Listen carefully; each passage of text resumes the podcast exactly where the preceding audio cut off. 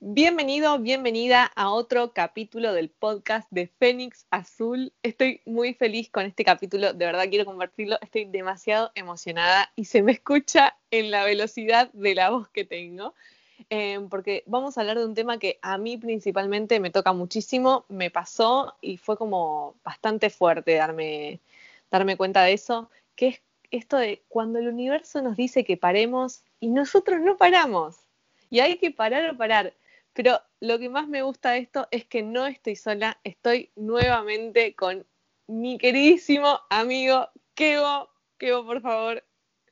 Hola a todo el mundo y al que esté sintonizando esto por la vía que fuere, ¿no? Probablemente Spotify, pero hola a todos. Así que nada, sí, sí, sí, escuchar las señales del universo y todo es como que te va dando, ¿no? Alertas antes y uno no sigue, no importa va, va para adelante y nada, venía pisteando como un campeón y terminé como un Ferrari, ¿viste? Como... Tal cual. Aparte es muy impactante porque generalmente es como que esto te pasa después. Agarran y te dicen, y te venía diciendo que pares, que pares, que pares. Y no parás, y si no parás, vas a parar igual, porque acá no es opcional. Hay que escucharse más a uno. Es bastante como fuerte, pero me gusta, quiero que sepan que estoy muy entusiasmada porque eh, que estuvo haciendo tarea y me gusta mucho cuando pasa eso, como que cuando nos venimos y, venimos como preparados está muy bueno, porque vamos a hablar desde la experiencia, pero cuando investigamos está, está, está genial, me encanta. Así que vamos a empezar.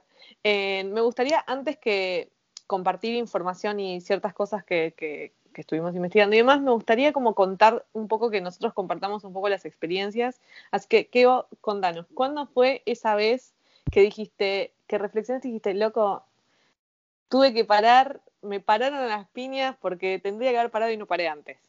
La vez más emblemática fue ahora con el, contexto de pandemia, ¿no? O sea, tengamos en cuenta que esto lo estamos grabando en septiembre del 2020, no sé cuándo lo van a escuchar, pero en marzo, por lo menos acá en Argentina, se decretó una cuarentena porque llegó el COVID-19. Em, ¿Qué pasa? Yo meses antes venía con una vorágine de, actividades, pero estaba como súper descontrolado por razones personales, principalmente tiene que ver con la pérdida de mi, viejo. Me quedé a cargo del microemprendimiento que él tenía, a su vez no dejé mi trabajo, todo lo que conlleva que una persona parta a nivel administrativo y burocrático, ¿no? Más allá de la carga emocional que eso conlleva también. Y yo empecé a ir para adelante, a hacer cosas, a meterme en problemas, digamos, porque nuevas actividades también te generan nuevos problemas. Y yo no me daba cuenta. Y a su vez quería mantener todas mis otras actividades. Hasta que como yo no paraba, sentí que paró el mundo por mí. de un momento al otro, en dos semanas, me encontré frenando porque no me quedó otra. Para nada, o sea, repito, se frenó el mundo, todas las actividades, todo el mundo tal cual lo teníamos concebido, de, digamos, tres semanas hacia adelante cambió por completo. Y eso que me obligó a escucharme y entender qué es lo que realmente me estaba pasando. Bueno, es muy loco esto que estás diciendo porque a mí que me gusta astrología y he leído mucho, según, dependiendo de la astrología que, estudies, si es tropical o sidérica, ¿no? Védica o moderna, por así decirlo, mm. coincide con la entrada de Saturno en Capricornio para los sidéricos y para tropical sería en Acuario. Y mm, los dos hacen la misma reflexión, como que Saturno son las estructuras y ahora viene como a replantearnos las nuevas estructuras que se nos vienen. Saturno en este, en este signo va a estar cuatro años, así que vamos a estar transformándonos y dicen que terminado esos, esos cuatro, este periodo de cuatro años, vamos a realmente conocer cómo vamos a vivir nuevamente. Dicen que la última vez que pasó esto fue cuando sale, ¿no? Fue la caída del muro de Berlín, fue el boom de Internet y todo, y el mundo se conoció de otra forma, como que empezamos a vivir de otra manera y a entender de otra manera. Y creo que es un poco real. De hecho, todos esto que estoy diciendo más allá de la astrología es algo que hubo mucho augurio de esto, de no, porque todos sabemos que después de la pandemia vamos a conocer al mundo de otra forma, pero sí, dicen que, sí, que esto es una invitación a que reflexionemos y entendamos si éramos felices, si no, es como estos cuatro años, es una invitación directa a mirar hacia adentro, si estábamos felices, una invitación a parar y a desconectarnos completamente de nuestra realidad para ver si la realidad que estábamos eligiendo era la que realmente nos gustaba. Totalmente, totalmente, porque el hecho de la instancia introspectiva de encontrarte con vos mismo, de tener tiempo, de encontrarte también más solo en algún punto, porque los vínculos sociales que uno tenía no los tiene de la misma manera, eh, las cosas se transformaron, pero te toca estar cara a cara con vos mismo, no te puedes escapar. Es muy real, y aparte es, está bueno esto de agarrar y como percatarse de que es algo que fue una invitación para todos, pero en algún punto nos, nos hace entender que tenemos algo en común como humanidad, porque fue al mundo que paró, no es que decimos. Sin embargo, cuando te como voy voy a contar mi anécdota, eh, a mí me pasó algo muy puntual a mí en el 2017. Estuve en un choque de colectivos, que choque de colectivos suena como súper así, eh. pero no, fue un choque muy tonto, la realidad fue esa. Eh, yo estaba en un colectivo que estaba frenado levantando gente y otro colectivo, el chofer se quedó como pseudo dormido y ¡pum! tocó al colectivo en el que yo estaba. Una caricia fuerte le hizo. Una caricia demasiado fuerte que si te lo pones a pensar es, muy tonto el choque que hubo. Yo estaba sentada porque el colectivo estaba vacío en el que yo me subí, pero ese toquecín que le hizo, ese besito, como diríamos acá en Argentina, a mí me hizo volar al asiento adelante. O sea, a mí, a los cinco que estábamos adentro del colectivo, y yo es como que fue como cabeza para atrás, salí volando para adelante. En el momento como que me levanté, vi que un señor que estaba parado terminó en el piso, así que me levanté, lo ayudé. Nos dijeron, che, ¿están todos bien? ¿Están todos bien? Sí, estamos todos bien, algunos. Yo lo único que recuerdo de ese momento fue que un señor me dijo, che, ¿te estás tocando el cuello? ¿Estás bien? Y yo, no, sí, sí, no hay sangre, estamos todos bien, nadie quiso llamar a la ambulancia. Me subí en el próximo colectivo que vino para irme a mi para tomarme el tren para irme a mi casa. Cuando llegué al tren, me empecé a descomponer. Me empecé a descomponer, me empecé a descomponer, que no, daba más, no podía con mi vida, no podía mover el cuello, estaba toda dura. yo decía, loco, ¿qué, onda acá? Bueno, cuestión que el latigazo cervical que tuve, ese movimiento me rectificó la columna, o sea, me rectificó la cervical, mareos, me tuvieron que inyectar diclofenac, no sé qué. Y al otro día fui al médico de RT, porque me, pasó esto saliendo del laburo. Y ahí empecé con una hermosa vorágine de médicos, que fue muy feo, muy feo. Pero cuestión que yo justo entraba en periodo de vacaciones, así que dije, bueno, no me voy a estresar mucho porque cuando vuelvo de las vacaciones ahí veo bien cómo, es el asunto. Para, y a todo esto, ¿vos tenías vacaciones programadas, alguna actividad o lo que fuere? Sí, tal cual. ¿La hiciste igual? Fui al médico, yo tengo justo la, suerte de que fui al médico de laboral, al, de, al de RT, y me dijo el tipo, esto es un proceso largo y muy doloroso por momentos, lo que te pasó. Maravilloso. Y yo fue como, señor, en cinco días me, voy a, me voy de vacaciones, me iba a ir al Caribe en ese momento. Me voy de vacaciones al Caribe. Claro, vacaciones al Caribe con un problema que dicen que es largo y doloroso. Bien, ese es el contexto. Y el señor me mira, acá invierno encima, yo me iba al calor, y el señor me mira y me dice, bueno, no sé, como que veremos. Cuestión que mi laburo, no sé qué problema había tenido con la RT, y la RT rechaza mi caso.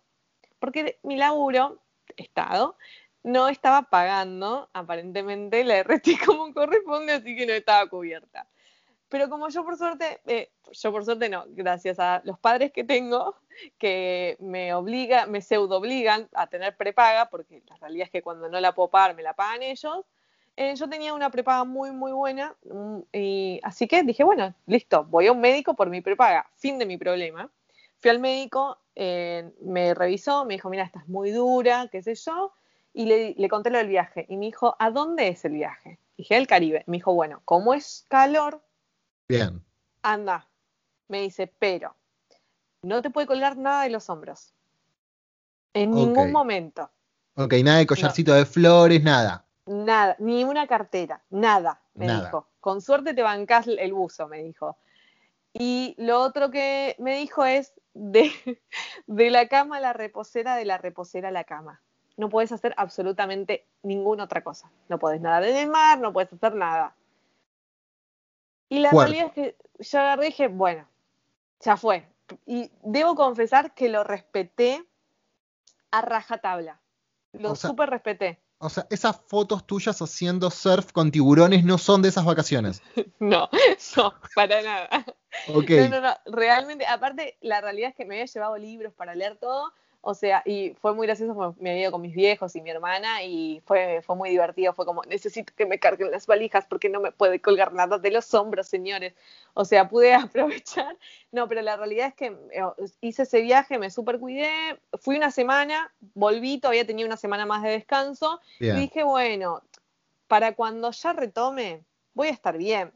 La realidad es que me, me fui con mis hijos, estuve como muy cuidada, muy bastante bien.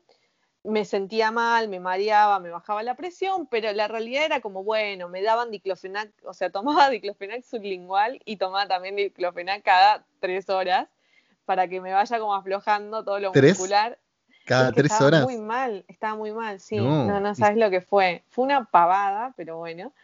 Y mm, cuestión que volví una semana, dije, bueno, en una semana voy a estar regia en mi cama, o sea, no, no hice nada esa semana en mi casa, tipo, literalmente no hice absolutamente nada más que descansar. Y llegó el momento de retomar la situación laboral. Me levanté en la mañana, fui al laburo, yo estoy a una hora y media de mi laburo, me tomé el tren, me tomé el subte, me tomé el subte, llegué descompuesta, con la presión por el piso, sintiéndome súper mal, súper mal. Llegué al laburo y dije, me siento muy mal, me vuelvo a mi casa. O sea, me había hecho una hora y media de transporte público para llegar al lugar y decir, me siento muy mal, no puedo, no puedo con mi vida. No podía con mi vida, no sé cómo explicar la sensación. Estaba como si fuese hubiese corrido un maratón de 42 kilómetros. Estaba totalmente agotadísima. Claro. Eh, y ahí empezó. Por primera vez me empecé a trasladar sola, después de haber tenido el accidente, porque siempre fue como que me acompañaban y bueno, me siento mal, llamé al médico, le digo, mirá, me pasa esto, no sé qué. Yo se- seguía sintiéndome dura, la RT me había dado de alta. Entonces era como, bueno, evidentemente nada. Cuestión que empecé a intentar, me pasaban los días y me iba sintiendo mal. El tema es que, ¿qué pasó? Yo me empecé a dar cuenta que tenía que estar con mi día a día y con mi día a día no pude. Acá frío, toda cargada, teniendo que trasladar mucho material, porque mi laburo implica que yo lleve una mochila con la computadora, con libros y qué sé yo. Claro, o sea, vos Todo venías de un contexto de Caribe, libro, reposera, reposera cama, volviste a Buenos Aires a un contexto de su- subte Una- metrocleta no, con sea- mochila. Volví a Buenos Aires una semana en cama, que yo veía que me sentía mal, pero estaba Claro, bien. sí, sí, sí. A la semana siguiente, cuando ya en teoría dije tengo que estar regia, re mal, y empezar a hacer todo lo del día, me empezó como a estresar mucho el cuerpo. Claro. Yo decía, loco, ¿qué onda? Me siento mal, me siento mal, me siento mal. Empecé a ir a los médicos y empezaron a decirme que era psicológico.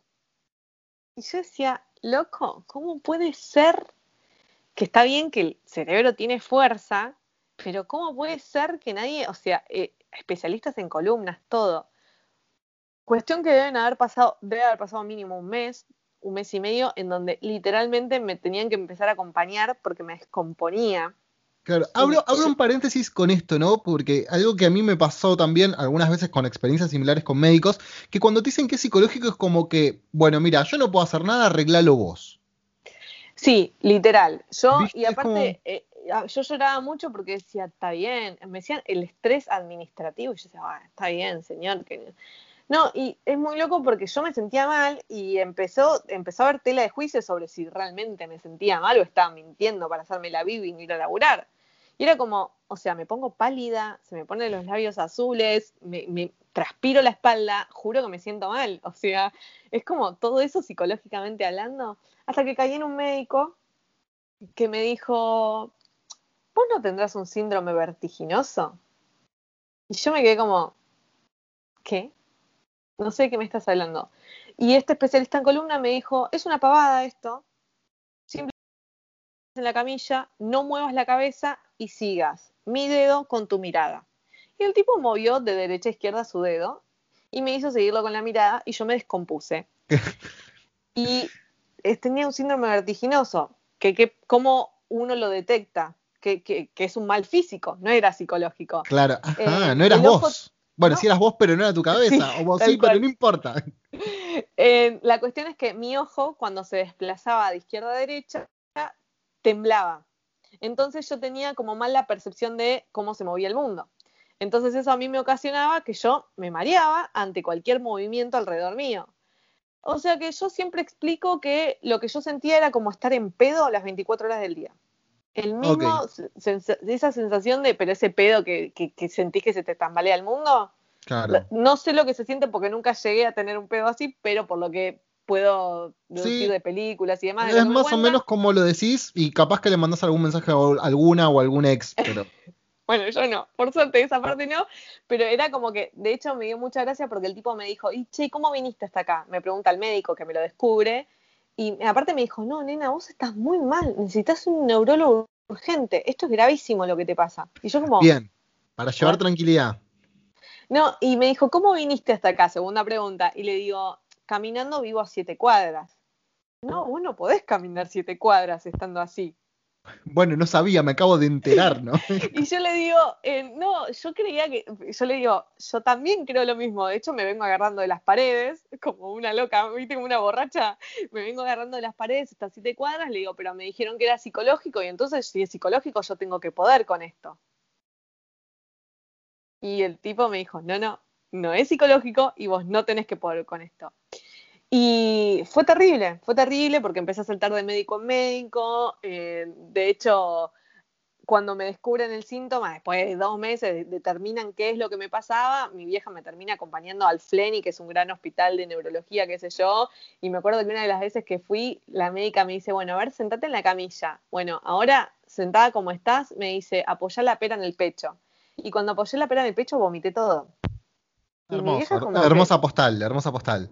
No, y mi mamá me mira, o sea, y mi mamá ahí, me acuerdo que medio que empezó como a, mariconear, como que se le llenan los ojos de lágrimas, y la médica decía, no, tranquila, vomita tranquila, que es normal de lo que tenés. Y tipo, mi vieja como recién ahí cayendo de que era, porque todas las veces que mi mamá me había acompañado era psicológico. Entonces es como, bueno, ella tiene que poder con esto. ¿Y a, por qué cuento esto? Porque entre todo el saltado que hice, em, no me lo podían sacar, porque como me lo habían detectado tarde, no lo podían sacar. Yo estuve seis meses de licencia médica, sufrí un montón con esto, no solamente por el estrés físico, por el estrés emocional de tener algo que no sabían que era, sino además por el maltrato psicológico de que me digan que era un problema psicológico, cuando no era un tema psicológico. Claro, y paréntesis con eso también, ¿no? Porque fíjate que cuando alguien tiene un problema psicológico es como ponele voluntad. Con voluntad resolves todos los problemas psicológicos que vos tengas. Eso da para otro capítulo de podcast, olvídate. Hablemos de eso.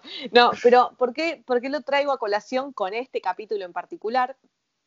Porque en un momento estaba con un otoneurólogo especializado en todo esto y el tipo me acuerdo que me agarra y me dice, bueno, te vamos a tener que dar dos anticonvulsivos para ver si te podemos cambiar la estructura de las células del cerebro, a ver si esto se te detiene. Conejito de India es lo mío.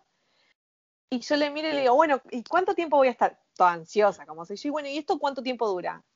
Y me miro, era un viejo muy grande el señor, y me mira y me dice, nena, esto no es una angina, esto es el cerebro y nadie sabe. Así que puede ser que estés no sé, tres meses, ocho meses, un año o toda la vida sintiéndote así. Es tremendo, ese diagnóstico es tremendo. A mí me pasó algo parecido cuando me dio parálisis facial. Ah, no, bueno, ahora nos contás con detalle. Pero ahora te cuento. Cuando fue eso, cuando el tipo me dice eso, yo me puse, me empezaron a caer las lágrimas, yo me la rebanco y yo siempre me muestro como muy fuerte, muy extrovertida, qué sé yo, estaba mi mamá sentada al lado mío y cuando el tipo me dice eso, se me empiezan a caer las lágrimas, no me la banqué, de hecho, bueno, ahora lo cuento y me que me quiebra la voz. Y me empezó a caer las lágrimas y el tipo ahí cayó con que en realidad yo me mostraba ansiosa, me mostraba fuerte, me mostraba extrovertida, pero estaba recagada en las patas. Claro. Y no iba a poder con eso. O sea, alguien me acaba de decir, yo no, o sea, no había podido con mi vida esos últimos dos meses. Señor, no me puedes decir esto que me va a durar toda la vida. Entonces agarró el tipo, me dijo, mira, mi hija es psicóloga, y se especializa en gente que sufre de vértigo y mareos, porque el problema que tienen los vértigos y los mareos es que en general dependen del que lo siente. O sea, los demás tienen que confiar en lo que le está pasando al otro. Entonces es algo muy feo, porque es un diagnóstico médico muy difícil. Claro. Y, y yo me sentía mal. Y me agarró y me dijo, te recomiendo que vayas con mi hija, que se especializó en esto. Y agradezco eh, me dio mucha gracia porque yo fui con ella, saqué turno al otro día, porque me sentía, porque aparte de todo el estrés emocional de lo que implicaba todo eso, encima empecé a tomar los anticonvulsivos, yo soy hipotensa, los anticonvulsivos son hipotensores, así que tenía 4 o 7 depresión, lo cual hacía que, eh, no, bajé 5 kilos, esos seis meses la pasé fatal, o sea, yo, mi hermana hace poco hablábamos y me decía, yo no puedo creer que, haya gente que haya pensado que lo tuyo era psicológico, se notaba que no era psicológico, era como, bueno, qué sé yo, Negri. Ah, hay, algo importante a aclarar, ¿no? Porque uno dice, no, bajé 5 kilos, ah, quedé más linda que nunca, ¿viste? Como, como dice Mané, y no, vos ya de por sí sos flaquita, o sea, por lo cual 5 kilos proporcionalmente es un montón, si son 5 kilos míos, es lo que me diría el médico que baje, pero tuyos, en, tu caso, era un montón. Pesaba 42 kilos en ese momento. Claro. Pesaba muy, estaba muy mal y me sentía muy mal y no sabía cómo hacerle entender al mundo que de verdad, y, hablemos de esto de vos tenés que poder con todo, ¿no? Como que quede para, otra, para otro capítulo, pero posta, esa es otra cuestión que es, la exigencia externa, que decís, loco, ¿por qué? Bueno, y saqué turno con esta psicóloga, tuve, saqué una sesión y fue una sesión que duró cuatro horas la, la mina me dijo, mira, tengo tiempo, así que nos quedamos hablando. Y me explicó muchas cosas, muchísimas cosas, muchas cosas que de verdad me gustaría poder contar todo lo que aprendí en esa sesión de cuatro horas con esta mujer. Pero una de las cosas que me dijo fue, me preguntó cómo venía, cómo venía mi vida, y yo le dije, le conté eh, que lo típico de mi vida, una vorágine constante, siempre estoy haciendo un millón de cosas porque soy una persona que se llena de cosas, vaya a saber uno por qué. Y la tipa me agarró y me dijo, y me terminó diciendo, mira, acá pasó algo. Vos tenías que parar, el universo, tu alma, Dios, quien quieras, te estaba diciendo que pares, te estaba diciendo que pares, te estaba diciendo que pares, vos no paraste, vos seguiste, porque vos tenés que pensar que tenés que seguir y que podés con todo. ¿Y sabes lo que te pasó? Un accidente súper boludo, súper boludo, te causó esto. Entonces, no paraste y como no entendías que tenías que parar, el mundo te paró. Y ahora estás así y no sabes cuándo vas a salir. Me dice, no estás mal psicológicamente, al contrario, es normal que estés angustiado porque te pasa algo, es incertidumbre, sería preocupante que no estés angustiada. Me dice, pero acá está el punto. Loca, no estabas haciendo lo que querías. ¿Qué hacías de tu vida? Y fue como, es verdad. Es 100% real. ¿Cómo, ¿Cómo, yo sabía que tenía que parar? ¿Cómo yo sabía que tenía que dejar de hacer determinadas cosas que, me hacía, que no me hacían feliz, que emocionalmente me tenían mal? Y sin embargo, por estas creencias o esta presión social, yo decidía seguir. Y decidía como hacer oídos sordos a, a, mi, llamémoslo intuición, mi, mi alma, mi conciencia. Las alertas. Yo las estuve ignorando a todas y las ignoré sabiendo que las estaba ignorando, pero porque el buen samaritano tiene que seguir. Claro. Y es cuando agarré y dije, ¿cómo puede ser que no paras? Y lo loco de esto es que un año, exactamente, yo tuve el 5 de julio de 2017 el accidente este, un choque re tonto, y el 6 de julio de 2018 yendo a laburar a ese mismo laburo en auto, no ese no, otro era, pero era lo mismo. A ese, en auto, me choca un camión de atrás, me, me choca que me destroza el auto, gira mi auto, se atraviesa de avenida, porque encima era avenida doble carril, quedo mirando como para allá, estaciono, me di la cabeza contra el vidrio, toda la hice, tenía puesto el, cinturón de seguridad, me salí de pedo, y mm, lo loco de que fue mucho más traumático ese choque, ese, ese accidente de tránsito un año más tarde, pero no tuve secuelas. Chan. Chan, chan, chan, chan. ¿Por qué será, no? y vuelvo y vuelvo a y me vuelvo a parar acá. Las secuelas del primer accidente eran físicas, no eran psicológicas. Pero me tenían que pasar. Claro. Mi cuerpo cedió a que quizás con un accidente súper boludo me pasara lo peor que me podía pasar.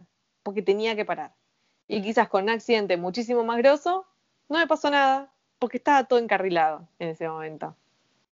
Porque tal vez no fue una alerta, claro. Sí, sí, fue algo, fue algo más circunstancial. El tema es que eh, ¿no? Tomando toda tu, maravillosa historia y, concatenándolo, ¿no? Haciendo un poco de autobombo con el episodio de Reiki que compartimos, o también relacionándolo con los otros, puntualmente con el tema del poder de las palabras, ¿no?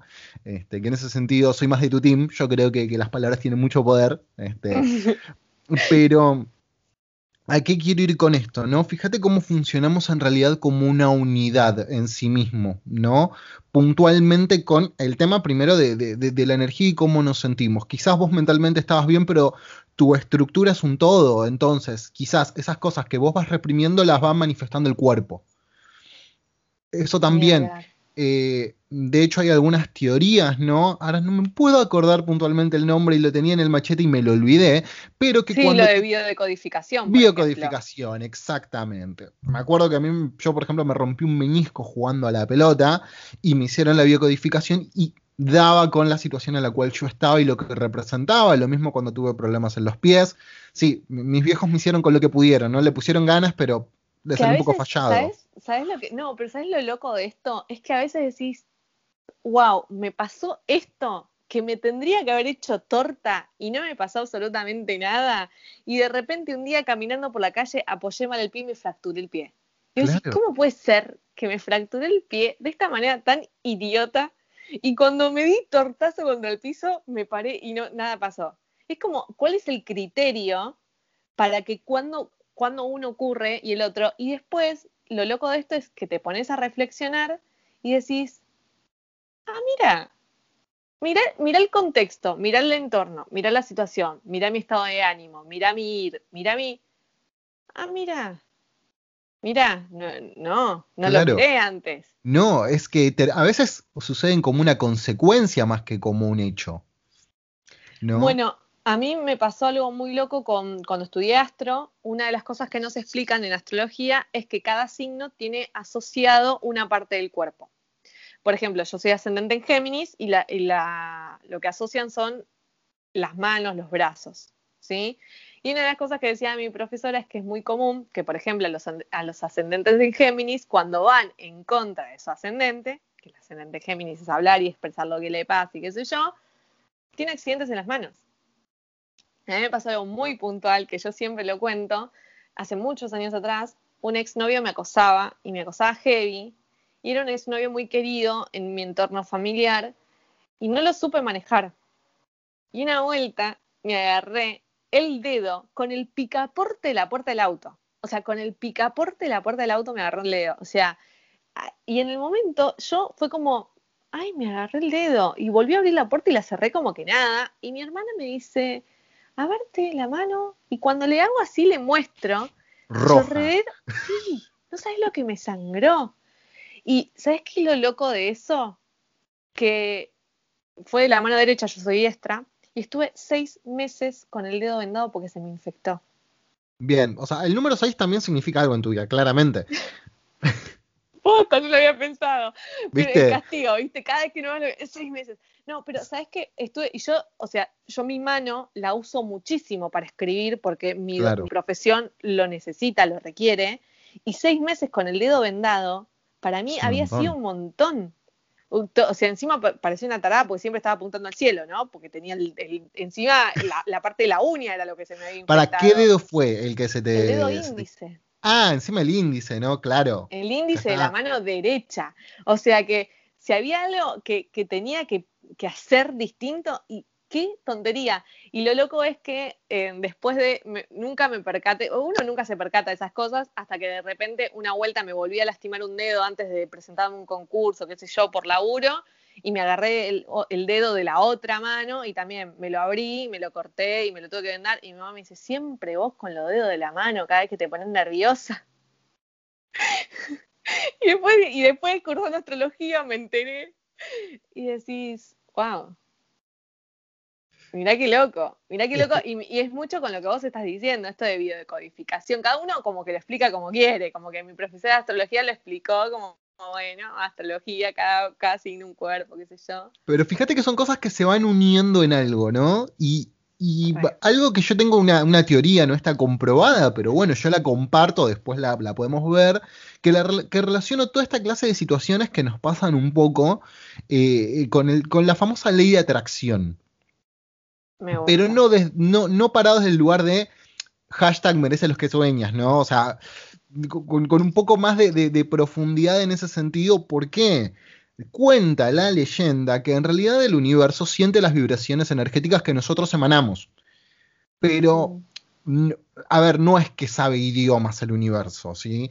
Por lo cual, quizás, si nosotros vibramos en una sintonía determinada, generamos cósmicamente que nos pasan determinadas cosas. ¿Qué quiere ir con esto? ¿no? Por ejemplo, cuando vos le tenés constante miedo a algo, lo que vos le estás enviando al universo es que eso te está generando algo malo y lo vas a traer. No es que no lo quiero y lo repelés. Por eso siempre se habla de pensar en positivo frente a algunas cosas ¿sí? y tener una determinada actitud. ¿no? Que tiene un poco que ver con el tema del poder de las palabras. Si todo el tiempo queremos evitar que nos pase algo, al pensarlo lo llamamos. Coincido plenamente. Yo una de las cosas que, que me hicieron cambiar este, este último año fue esta, la gran pregunta de cuando te pasa algo más malo me va a pasar, algo más me puede pasar, loco. Y cuando uno se pregunta, ¿qué más mal me puede pasar? Es porque vos estás focalizándote en las cosas malas. Probablemente te ocurran muchas cosas buenas, pero vos te pisaste caca, uh, la puta madre, ¿qué más me va a pasar? Y de repente llueve, uh, la concha de la que te caga un pájaro. Y y vos decís, ¿cómo puede ser, loco? ¿Cómo puede ser? Y bueno, probablemente había un billete de 100 tirado en el piso y vos no lo viste porque estabas esperando a ver cuándo te caga la paloma.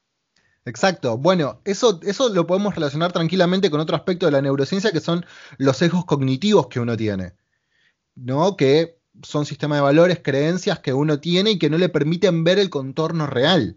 De hecho, ¿no? Eh, hay, eh, en algunas cuestiones de física cuántica se baraja la teoría de que en realidad cuando llega a Colón América, ¿no? las carabelas que él venía, el único que las pudo ver y explicar lo que eran para que el resto las entendieran fue el chamán, porque era el de, digamos, de, este, de, de, la población que habitaba en ese lugar, porque era el único que tenía la mente lo suficientemente abierta para interpretar lo que está viendo retomando lo que vos decías, ¿no? Nosotros tenemos un montón de sesgos que no nos van a permitir ver ese billete de 100 pesos que vos hablabas que estaba tirado ahí, pero nos hace ver todo lo malo. Ahora, quizás en la atracción que vos estabas llevando, que creo que a todos o a muchos nos pasa de voy para adelante, voy para adelante, voy para adelante, hay un montón de cosas que no vemos de nosotros mismos y que sin embargo el universo sí las ve.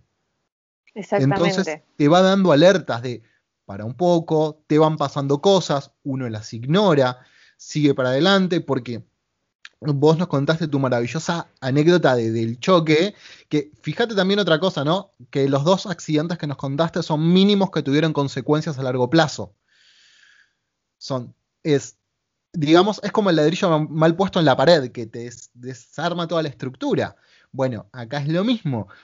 Eso por un lado, ¿no? Y después por lo otro, que quizás hay un montón de cosas que a vos te pasaban a nivel personal, pero con, entre el trabajo, el ritmo de vida, la familia, no sé, parejas o lo que fuere, uno se va postergando. Pero sin embargo, eso queda, vibra y te termina trayendo consecuencias. Sí, y yo quiero hacer como algo, quiero resaltar algo que vos mencionaste cuando vos haces referencia al chamán, que el único que tenía la posibilidad de explicar por su amplia perspectiva, mm. yo creo que ahí también hay un poco, porque cuando uno tiene la mirada muy fija y tiene como anteojeras para caballos, se está perdiendo muchas cosas y solamente mira lo que puede mirar. Entonces, que también es un poco el espíritu por el cual empezamos este podcast. En cada capítulo es intentar concientizar sobre algo que antes no pensábamos. Y eso es un poco en donde ¿Sería que no lo quería ver o sería que no lo podía ver? Claro. Muchas veces eh, hay, cosas que suceden que nos esperan hasta que podamos verlas, entenderlas. ¿sí? Se habla mucho con, el vino o con el jazz o con el tango que dicen que te esperan. Y hay cosas en la vida que quizás tal vez están esperando, ¿no? O sea, eh, yo lo que he notado en todo este tiempo es que se ve a la vida en general, a uno, todo de forma separada como unidades independientes y yo lo estoy interpretando cada vez más como un conjunto, como un río que fluye.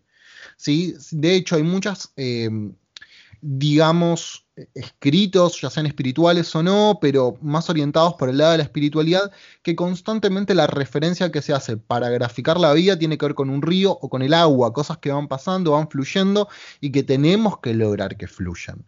¿no? Una lectura recomendada que va de la mano con todo lo que estamos viendo es el, famoso libro El Kibalión. Este, ¿Por qué? Porque ahí habla mucho del tema energético, las vibraciones, la relación de causa y efecto sobre esto, porque eh, yo creo que cada cosa que vamos haciendo va construyendo un camino y que puede ser bueno o malo, pero nosotros también tenemos que darnos, entender primero y principal, que cada acción que vamos a tener va a tener una consecuencia mínima que más adelante puede ser más grande. Y después, por otro lado, también escucharnos a nosotros. Porque, tomo tu caso, ¿no? Vos me comentabas que tuviste que frenar porque el universo te dijo que frenaras. Y ahí tal vez te diste cuenta de todo lo que te estaba pasando realmente, más allá del choque. ¿Cuál era tu vida en ese momento? que es exactamente lo mismo que vos hacías referencia con lo de la pandemia que ahora si frenaste y dijiste, che, loco, me encontré. ¿Cuánta gente está ahora en pandemia y siempre quejándose de que no tenía tiempo de nada? Y por ejemplo, nosotros llevamos seis meses de cuarentena, tuvimos tiempo de hacer un montón de cosas y no quisimos hacerlas, porque ahora pudimos elegir no hacerlas. No hacerlas. Yo a veces también me pregunto con esto, que es mucho lo que vos estás diciendo, que es un poco lo que también hablamos en los capítulos anteriores y demás, de si las decisiones que tomamos realmente las estamos tomando porque consideramos que es la mejor decisión o por qué no consideramos que hayan otras. Porque estamos o focalizados en algo o incapacitados de ver otras cosas y demás.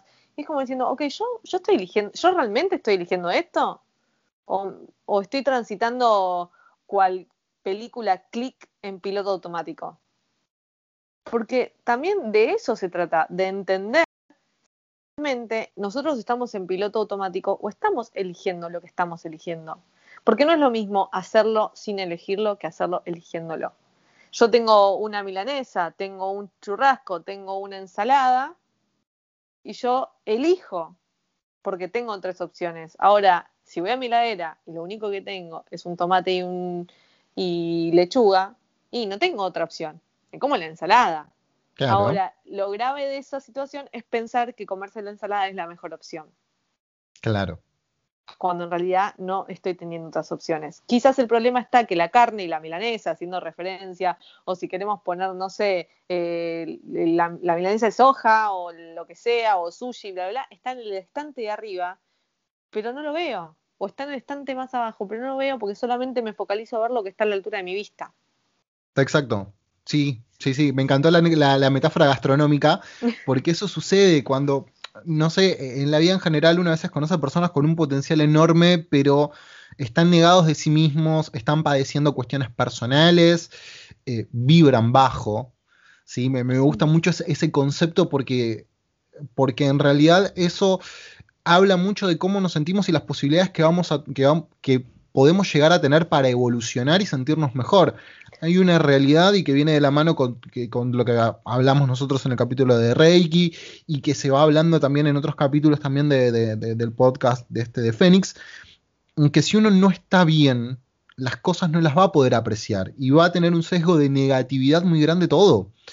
Este, y quizás a veces uno no es consciente que no está bien. Por eso el cuerpo te da alertas, por eso la biocodificación. Y ahí en eso coincido mucho con vos, porque a mí cuando, cuando a mí esta psicóloga me, me, explicó un montón de cosas, un montón de cosas de la importancia de, de, compadecerse, de entender, de fijarse y ver qué te pasa y no sé qué. Y cuando me agarré me dijo, loca, te decía que para y no paraste. Y fue como, ¿cómo? ¿Cómo yo no me di cuenta? Sí, es mi vida y, te sentís totalmente expuesta y te sentís totalmente vulnerable, porque ¿cómo puede ser que un cualquiera que te acaba de conocer a partir de lo que vos le contaste, esto, tiene capacidad de leerte mejor de lo que te lees vos a vos mismo, o a vos misma en mi caso? Y vos decís, ¿cómo puede ser eso posible? ¿Cómo me hice esto a mí? Porque encima el ser humano tiene algo que es muy ingrato, que no solamente eh, primero como que se ofende, sino que encima después se castiga en lugar de hacer algo constructivo con la equivocación, de los errores se aprende, mi querida, No, encima látigo, látigo, látigo. ¿Cómo? ¿Cómo puede ser? ¿Cómo puede ser? Y, y eso, ese sesgo, no te permite ir más allá y de salir de tu loop de malestar, de tu loop de victimización. O sea, víctima, víctima de vos misma en algún punto, ¿no? Y vos decís, no, esto no. Es, es, es, empezar a entender, y también coincido mucho con vos de esto de enviar los mensajes correctos. Creo que ahí está, eh, hay un punto muy importante que, que, realmente quiero resaltar muchísimo, y lo quiero resaltar muchísimo, y puedo dar fe de eso porque es algo que yo puse en práctica. Y puse en práctica y me di cuenta que tomé una decisión, yo estudié una carrera, me recibí esa carrera y me di cuenta que si bien hay algunas cosas de esa profesión que me encantan, hay otras que me traen mucho malestar y mucha angustia. Y decidí en algún punto decir, loco, no quiero seguir con esta profesión. Y cuando se me, me, se me presentaron oportunidades para poder seguir con esta profesión, oportunidades jugosas, por así decirlo, que decís, ah, mmm, puede ser que resulte, llegó un momento donde me paré y dije, no, basta, loco, basta, basta de seguir eligiendo lo mismo. Y me encontré diciéndole a una ex jefa, en el momento que renunciaba, diciéndole, entendí que tomar las mismas decisiones me dejan siempre en el mismo lugar. Y yo ya no quiero estar más en el mismo lugar en donde estoy. Creo que era Einstein el que lo decía, no esperes resultados distintos haciendo siempre lo mismo. Bueno, y, y se lo dije, y le dije, yo entendí que quiero una vida distinta, así que voy a empezar a tomar decisiones distintas. Y me porté, hice todo lo que tenía que hacer, me fui re bien del laburo, le dije, no, no me, me dijo, ¿estás segura? No sé qué, estoy súper segura, súper segura de la decisión que estoy tomando, no me arrepiento, esto va a ser así, esto va a ser así, el que me banca bien el que no me banca también. Y, no me, y no me arrepiento un segundo, un segundo haber tomado esa decisión. Porque después de eso, empezaron a, empezaron a aparecer cosas nuevas. Y estabas y, preparada para verlas. Y estaba preparada para permeable para, para percibirlas, claro. Y es muy loco con esto de lo profesional, porque uno se condena a que es útil para un laburo e inútil para todo el resto. Claro. Y es muy difícil hacer un cambio radical, porque uno puede cambiar, digo, bueno, yo soy contador en esta empresa, soy contador en otra empresa, es lo mismo pero no es lo mismo decir, bueno, acá soy contador y ahora me voy a otra empresa y ahora soy abogado. Y decís, es de ese cambio estoy hablando, metafóricamente hablando, de ese cambio estoy hablando. De agarrar y decir, ok, yo soy útil para esto, pero no soy para lo único que soy útil. Yo soy versátil. Yo puedo con otras cosas. Entonces vas y te transformás. Y las oportunidades se abren. Se abren, pero si vos estás abierto. Hasta que yo no agarré y me planté y dije, loco, no más, no más. Y esto que estoy diciendo me pasó también muchísimo con, hasta incluso con el con tema pareja. De, de repente encontrarme siempre con, con el mismo, la misma calidad de pibe, por así decirlo. Y hasta que un día agarré y dije, loco, yo le estoy dando un mal mensaje, literalmente, yo estoy dando un mal mensaje al universo. Y se lo dije a un pibe esto. Le digo, yo no voy a gastar, no voy a gastar ni mi tiempo ni mi energía en alguien que no me quiere y no me valora en, porque le estoy dando un mal mensaje al universo. Si yo quiero a alguien que me quiere y me valore como yo siento que me lo merezco, no voy a permitir rogar amor por, a, a, rogarle amor a nadie. Aplauso y ovación, aplauso y ovación frente es, es, difícil, es difícil, pero funciona. Puedo sí. dar fe que funciona. Yo también puedo dar fe que le funcionó. A mí todavía no, pero a ella sí. No. no, pero de verdad es, es, es, ponerse y decir, loco, basta, yo esto no lo voy a aguantar más, no quiero esto. Eh, cuando uno dice, no quiero esto para mi vida, ¿realmente no lo quiere? Claro. Esa es la pregunta que uno se tiene que hacer. Ah, Porque, ¿qué haces vos para demostrar que no lo querés? Claro, y hay una frase muy que, que está en boga hoy en, eh, yo por, por, por, mi laburo hablo mucho con gente relacionada a recursos humanos empresariales y cosas similares, eh, pero hay una, hay una postura que yo al principio era muy prejuicioso con ella, hoy por hoy eh, estoy de acuerdo, ¿no? Que es la idea de ser protagonista de la vida de uno. Ser vos el protagonista de tu vida y, y tomar acción frente a eso.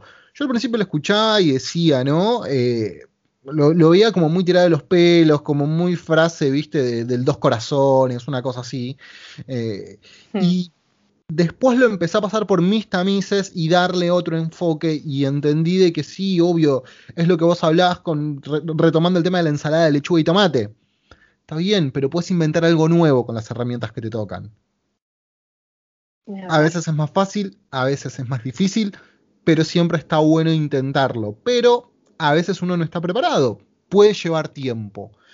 Otra cosa también que me quedo con algo que vos hablabas de ser abogado y contador, importante estudiar para ambas carreras, por las dudas, ¿no? Porque requieren, requieren títulos y no podemos tener problemas legales, pero que somos, somos seres en constante cambio, la vida es cambio.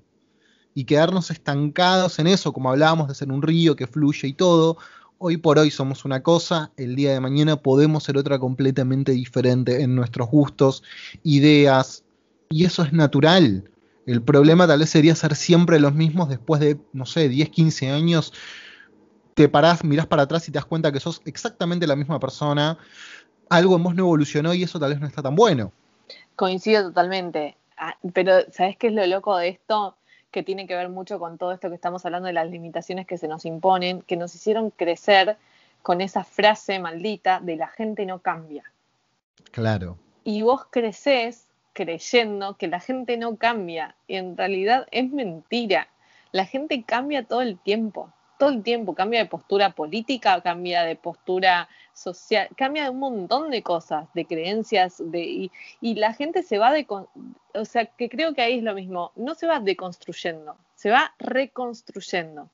Me gusta como pensarlo así, como que vos tenés una, una construcción sólida en donde te hicieron creer esto, esto y esto, pum, abajo y la reconstruís. Porque nosotros nos estamos construyendo nosotros mismos todo el tiempo. Y lo importante es construirnos con conciencia. Con conciencia sobre los demás y sobre uno mismo. Y sobre lo que uno le está dando al mundo. El otro día me pasado muy loco. Hice constelaciones familiares. Lo recomiendo muchísimo, muchísimo. Pero un montón. Después voy a hacer un capi contando cómo fue mi experiencia. Pero quiero mencionar algo que me dijo, me, hizo mención la mujer que me hizo constelaciones, que fue lo que me gustó muchísimo. Fue como, yo esto que te estoy diciendo, si sentís que te representa bien y si no, tranquila, no te ates, porque hay un libre albedrío. Claro. Y no lo dijo una, lo dijo varias veces, lo del libre albedrío. Y es como que de eso se trata, de, de vos sos la dueña de elegir tu propio camino. Hay que hacerse responsable. Esa es la dificultad. Ahora, una pregunta que te quiero hacer, ¿no? Eh, en relación a tu experiencia después de seis meses con licencia, yendo a psicólogos, yendo a neurólogos, tomando medicamentos experimentales para el cerebro. Después de esos seis meses, ¿qué cambió en tu vida? Todo. Absolutamente todo. Absolutamente todo, porque de hecho yo tenía una pareja en ese momento, pareja que decidió engañarme en ese momento porque yo no le estaba dando bola. Un crack. Eh, un distinto, un distinto, no, un distinto. Un, tiempista, sobre todo. sí, mal, mal, mal. Yo, pobre, pobre, ahora me río, pero en el momento usé la metáfora de, flaco, yo estaba tirada en el piso y cuando vos me tenías que dar la mano y ayudarme a levantarme, me pateaste la cabeza. ¿Qué clase de persona sos? Le dije. Pero realmente estaba, eh, porque realmente lo sentí así, ¿eh? Vivíamos juntos, todo, fue como todo, no, saber que no podés contar con alguien con quien vos considerás que te tenés que poder apoyar, y aparte fue todo un estrés, porque justo a mi viejo le tuvieron como un stem, mi mamá le descubrieron que tenía glaucoma y casi se queda ciega, o sea, fue como... Cuando pasa una, pasan todas juntas. Aparte, me generó mucha inestabilidad emocional, laboral, porque seis meses sin laburar era implicaba que cuando retomaba me iban a ver una flor de patadita en el tujes y, familiar. Porque, y además de, yo no, la verdad que debo confesar que me sorprende hoy pensándolo cómo no me enojé con el mundo de que nadie me creía.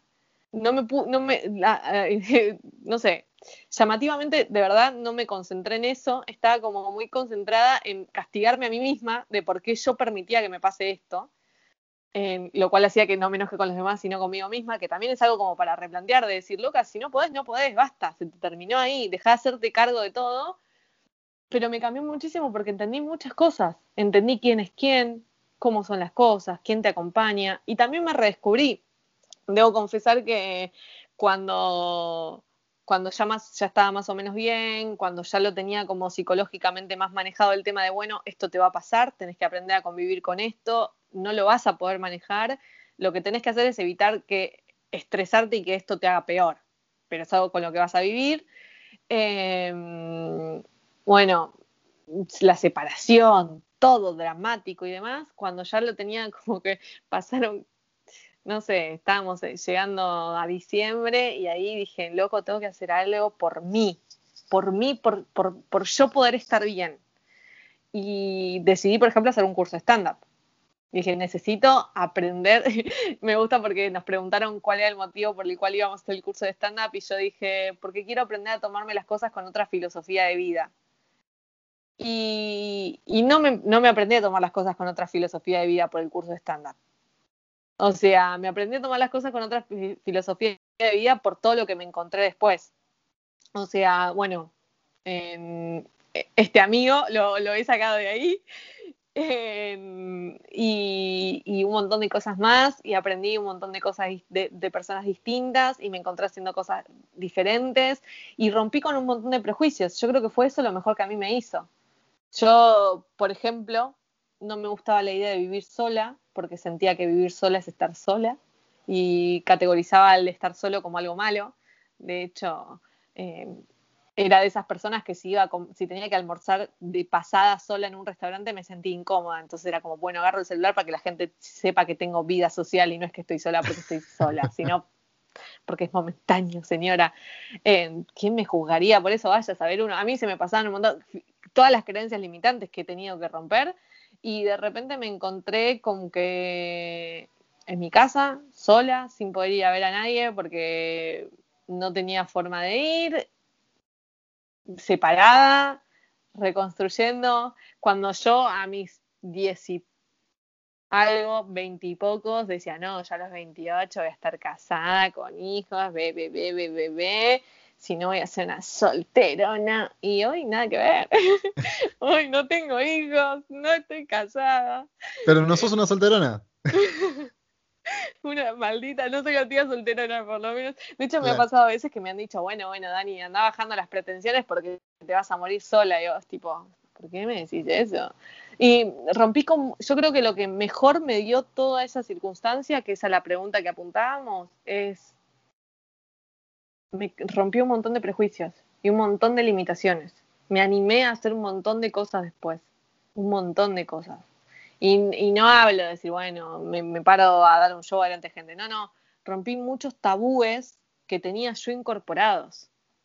Yo eh, entendí muchas cosas, muchas cosas, pero cuando hablo de un montón, o sea, desde, desde el día a día, desde cómo te vinculas con los demás, desde lo que implica estar solo, desde eh, lo sexual, desde un, montón de cosas. Rompí con un millón de cosas, que es mucho de lo que me gustaría transmitir en estos capítulos. Hablamos un, hicimos un capítulo de tabú de muerte, me gustaría hacer un capítulo de tabú de sexo, porque también es un tema, esto de lo que hablamos en el capítulo anterior que estuviste vos, de decir, ok, che, loco, yo toco punk rock y sí me inicié Reiki, ¿qué tiene que ver una cosa con la otra? Es como, creo que eso fue lo que, lo que, el, aprendizaje que es fuertísimo que saqué. A mí me, vos escuchándote hablar me acordé de, otra amiga que también está muy, muy conectada con su lado espiritual y en su momento estaba de novia con un chico que se rompió varias veces un brazo, este, oh. reiteradas veces, y me acuerdo patente que ella me dijo, bueno, hay algo que tiene que aprender, pero todavía no se dio cuenta.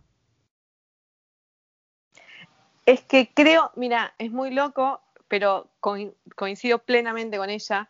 Cuando yo estudié astrología, o sea, cuando em, empecé con todo esto de astro, una de las primeras cosas que nos enseñaron es, cuando te pasan reiterada cantidad de veces las mismas cosas, es porque hay algo que no estás aprendiendo. Cuando te cruzas, por ejemplo, ¿no? Salgo con este, es un idiota con estas características corto. Salgo con otro, es otro idiota, pero con las mismas características que el anterior. Corto. Salgo con otro, es otro idiota, pero con la misma característica del idiota anterior que el idiota anterior. Es bueno, loco. si siempre te pasa lo mismo, es porque evidentemente hay algo ahí que no estás aprendiendo y es hora que lo aprendas.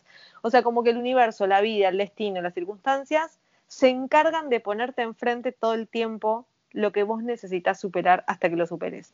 Que yo debo confesar que después de todos estos procesos que estoy haciendo, yo no sé si es el universo, yo creo que es uno mismo que lo elige. Porque sabe que lo tiene que aprender y no lo ha aprendido inconscientemente. Pero uno es sabio pero no se hace cargo. Que coincido mucho con lo que dijiste vos, que uno debería hacerse cargo, que ahí está el punto. Nunca, no es fácil, nadie dijo que sea fácil, pero coincido que el punto es ahí. Y vos, en algún momento que quieras compartir, que digas, loco, mira acá. Mm, a mí me pasó mirar para atrás con los logros alcanzados, de, lo que atravesé y, y, fue como, bueno, para hiciste todo esto, date tiempo de disfrutar lo que lograste, pero para un poco. Yo comentaba lo de mi parálisis facial, ¿no? Que, tiene que ver un poco con, mi historia familiar y con comentándolo con lo del capítulo de Reiki, cuando mi hijo estuvo enfermo. En los primeros seis meses del 2017, o sea, fue como, bueno, en el mundo, me quiero bajar. 2017, qué año para todos difícil. 2017 fue tremendo. Eh, a ver, ¿no? O sea, primero la enfermedad de mi viejo, después muchos problemas en mi pareja de aquel entonces que conllevaron a una separación. Eh, tenía una banda en ese momento, que en el cual también nos terminamos separando, que es casi una ruptura de pareja. Problemas en el trabajo, toda una locura, parálisis facial en el medio a todo esto, que no es producto del estrés como la gente te quiere decir, pero, pero es una parálisis facial al fin de cuentas.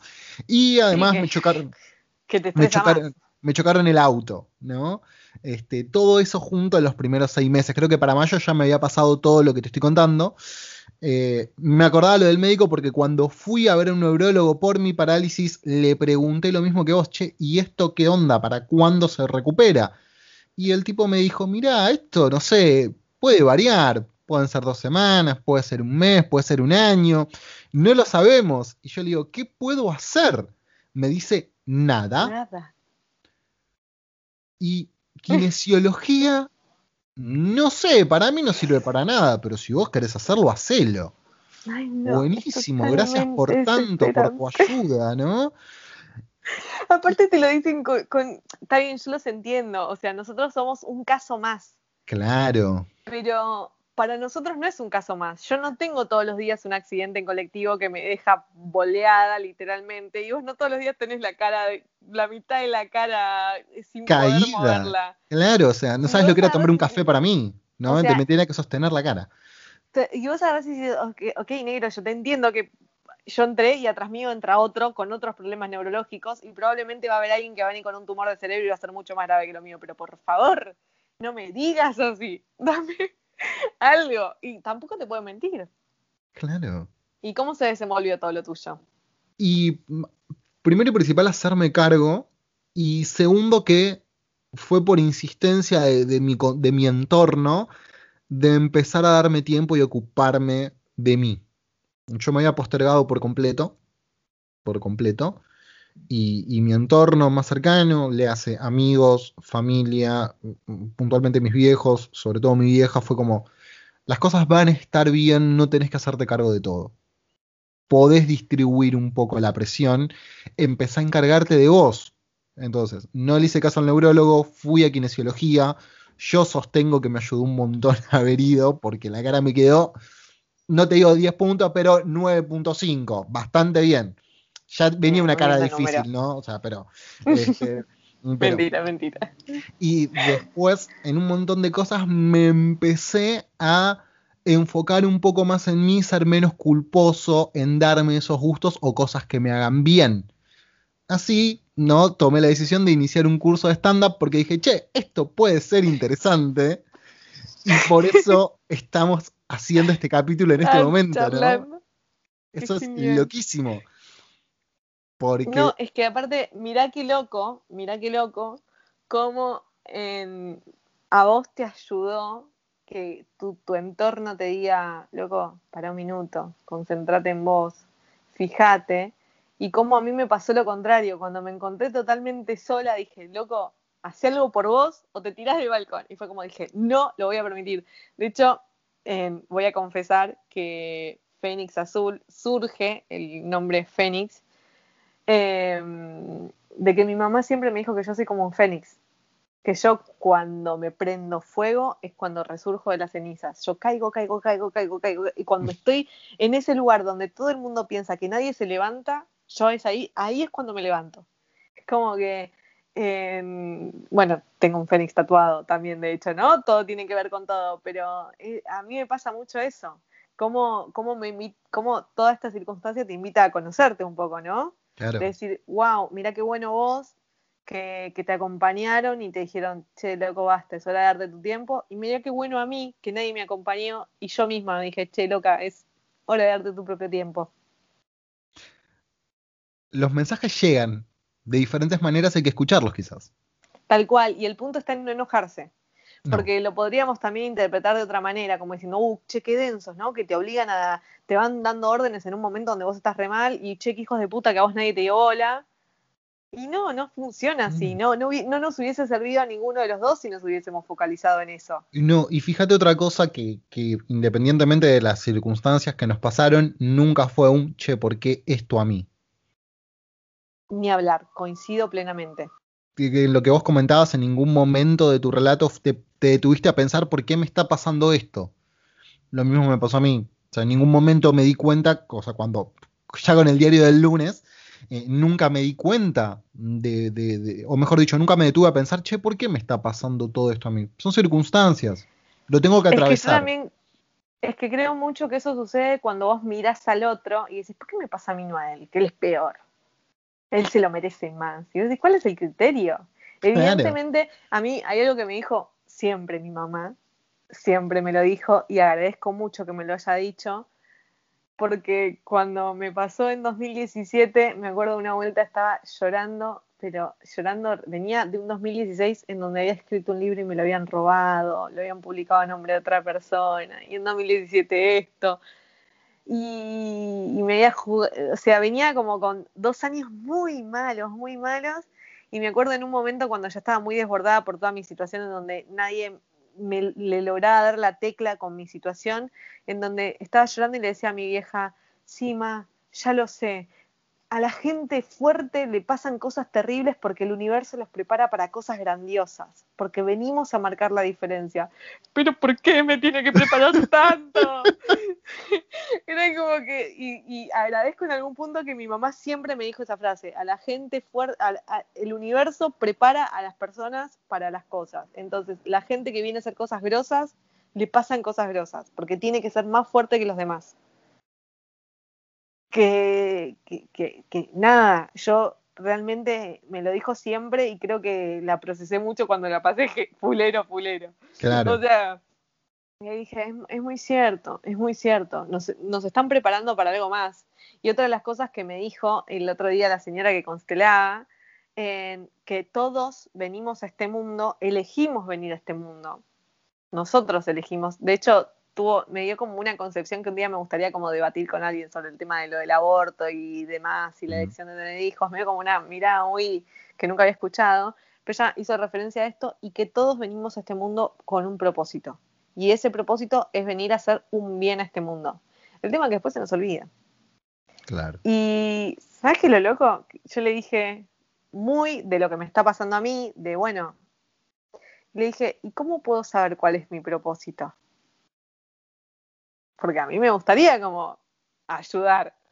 Y me, lo dijo, y no es la primera que me lo dice, pero ella me lo, haciendo alusión a esto, me dijo, encontra eso que te hace feliz hacer y a eso viniste.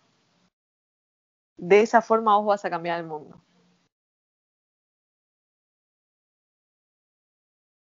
Wow. Fuertísimo. Fuertísimo. Sí. Posta. No, me, gustaría como hacer un capítulo contándoles todas las personas que me dijeron eso. Pero esta señora me lo dijo tan así, dije, ¿y sabes qué fue lo peor de todo? Que no sé qué me gusta hacer. o sea, es como que digo, yo tengo, una de mis mejores amigas es obstetra y ginecóloga y le da placer ir al hospital, le da placer atender a las madres, le da, es feliz la mina. Y yo dije, ella nació para esto. Claro. ¿Entendés? Ella le vino a hacer un bien al mundo ayudando a un montón de mujeres a parir. Y es como que ella encontró su, su, su, su objetivo de vida, su significado de vida, su misión de vida al toque. Es como que yo digo, loco, a mí qué me gusta. Y bueno, ¿qué, por, lo menos, ¿qué te gusta ahora? No lo sé. Me gustan muchas cosas, pero nada que sienta paz. No sé, ¿a vos qué te gusta? ¿Qué decís que esto como que me llena el alma? No sé cómo explicarlo. No, tampoco lo sé con certeza. Tengo muchas cosas que me gustan, pero que me llene el alma, mm, tengo que pensarlo, tengo que pensarlo. Bueno, lo dejamos para que lo pensemos todos, ¿no? Como que es una invitación a que todos pensemos, che, ¿cuál es nuestra misión? ¿Cuál, mi misión en la vida se basa en hacer eso que me hace feliz, que, que, que me que, los, que siento que me llena por completo. Pues es un sentimiento indescriptible, pero es un sentimiento que todos conocemos. O sea, la pregunta sería entonces, ¿qué es eso que nos hace feliz? ¿Qué es eso que nos hace feliz? Bueno, los dejamos pensando. Ha sido un placer tenerte nuevamente.